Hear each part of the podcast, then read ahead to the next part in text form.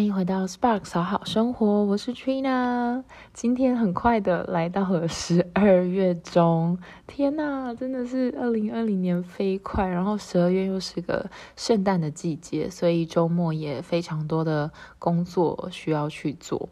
那今天主要是想要回顾二零二零年这个变化呢有多激烈、有多剧烈，我们就不多说了。嗯，毕竟这里是好好生活嘛，所以我想要聚焦在那些好的发生。因为不能出国，也尽量不群聚嘛。除了工作以外的聚集，也几乎我停止了过去的社交模式。嗯，我反而发现多出好多的时间可以审视自己，然后有精进自己的时间。某种程度上，我觉得对我这种人而言，二零二零年算是给自己的另外一种样态的礼物。怎么说呢？因为在上礼拜有看到一篇方格子的文章，是一位陈医师写的。他说，多话跟好动其实是可以跟内向并存的。上面写，内向的人约占全体人类的百分之二十五。多话、好动、活动力强，并不能用来排除内向。由于脑科学的进步，现在讨论内向性格时，会把焦点放在脑内多巴胺与嗯不会念的作用机制，某个物质的作用机制。内向不是疾病，不会有诊断的标准。每个人对自呃对什么是内向都可以有自己的主张，但现在多数主要论述者渐渐有个共识。内向者的核心症状是社交会累。一个多话又好动的人要怎么确认自己的内向特质呢？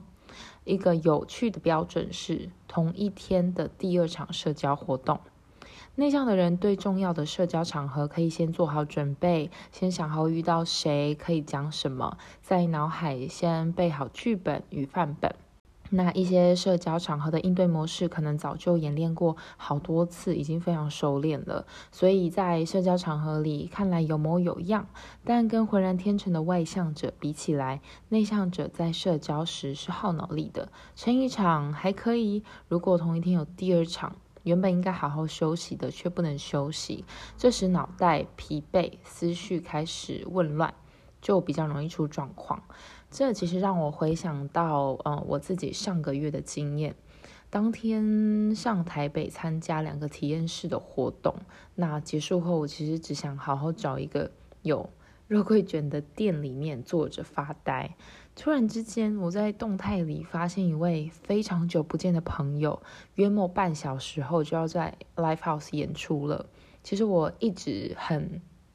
嗯，欣赏这位朋友，那他在音乐里面的钻研也非常的投入，所以很非常想要到现场去支持他。不过心中的小剧场就不断的浮现，我到底要去还是不要去？所以最后做出了一个我觉得史上最边缘的一件事，就是一个人买了现场票进去坐在摄影区的边边，大家所有人都站着，然后我就坐在边边，静静的。听着朋友的表演，看着现场的人，有时候会躁动啊，有时候会尖叫啊、鼓吹啊，然后我就像在一个很高的楼层里面，然后看着这个世界运转的状态。那就在散场前呢，我就一溜烟走出去，然后立马回家结束这一天。嗯，我一定能够在现场辨别出有一些同温层或者是许久不见的朋友。那我。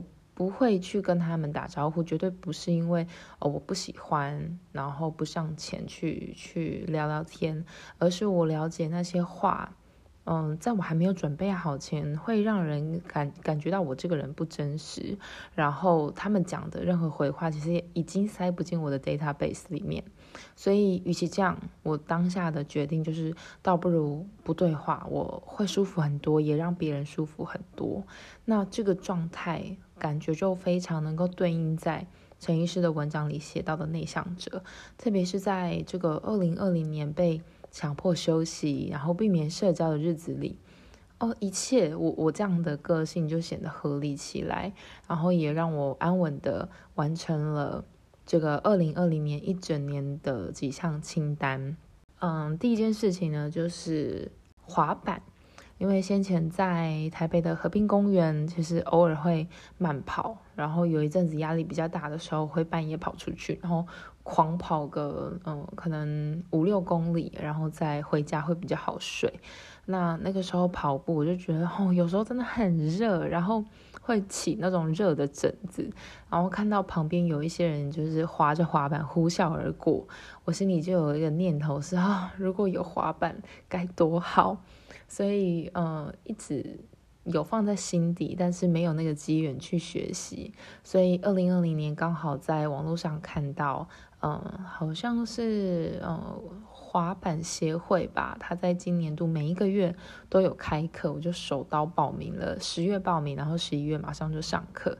那学费也非常便宜，好像是嗯教育部有补助，所以呃上完之后基本的。上板啊，然后转弯啊，都还可以，剩下就是自己练习啦。因为主要不是要炫技嘛，我只是要代替我那个慢跑时就觉得有时候很呃燥热的那个那个状态，所以去学习了这件东西。那有接触到之后，再慢慢的练习。第二个呢是每年几乎我都会带。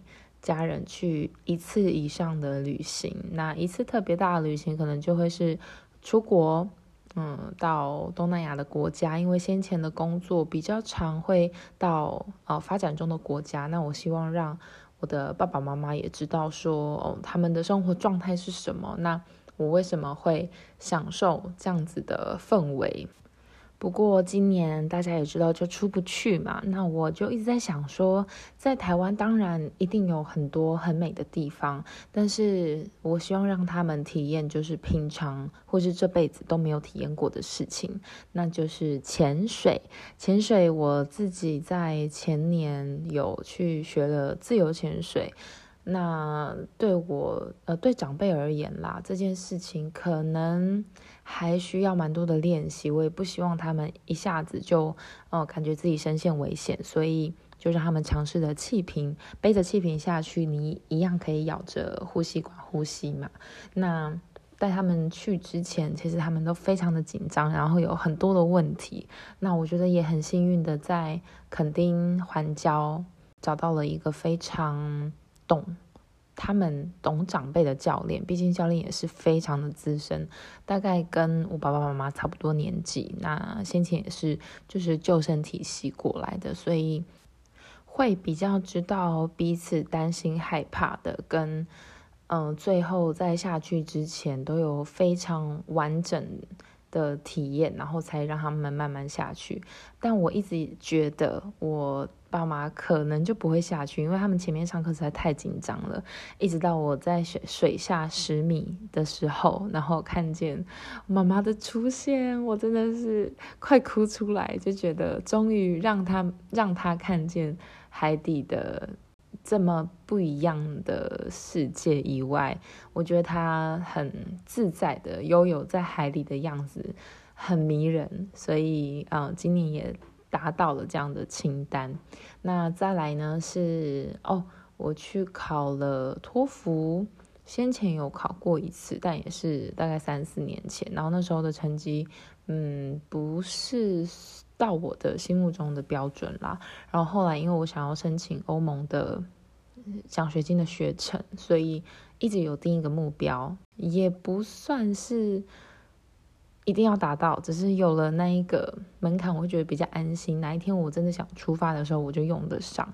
所以在十月多，我突然某一天就是 上班的时候，滑了一滑，就滑到了那个呃英文检定考试的时间，然后就报名了两个礼拜后，然后没想到直接去裸考，竟然还达到了我比过去还好的成绩，然后也达到了可以申请的标。所以我觉得算是蛮意外的啦，就是裸考意外达到了里程碑，也是非常感谢二零二零有这样的时间让我去完成这件事情。最后呢，是我在二零一九年完全想不到的，就是我开始在理财了。以前听到理财就会觉得这离我太远了吧，根本没有财可以理呀，这。哎呦，那之后再说，长大再说。就明明已经长了很大了，也毕业很久了，还是觉得自己没有长大。那二零二零年呢，我就开始从呃活存，然后了解定存，然后一直到呃外汇，可能是美金啊、人民币呀，然后到现在最新最夯的呃 ETF。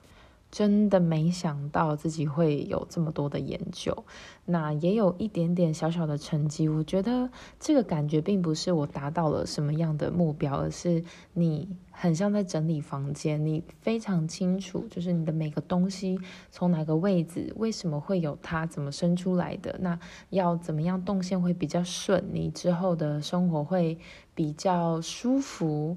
那这个我觉得才是理财的目的。毕竟，呃，NGO 工作者你也知道嘛，就是一辈子也不可能大富大贵。那你要怎么好好在有限的资源里面，然后可以有最多的报酬？我觉得是二零二零年很大的一个收获。那也想知道大家在二零二零年这个特别的一年里面有没有呃完成什么样的事情呢？我觉得静下心来想，可能也有意想不到的收获。今天谢谢大家的收听，也祝福大家能够在二零二一年更有期待，然后更有冲劲的去做每一件事情。毕竟我们二零二零年都撑过来了，非常棒。如果大家听完这一集啊，对二零二零年突然发现哦哦，原来我有一些学习，或者是对二零二一年的期待，也欢迎与我交流。今天的 Sparks 好生活就到这边，大家拜拜。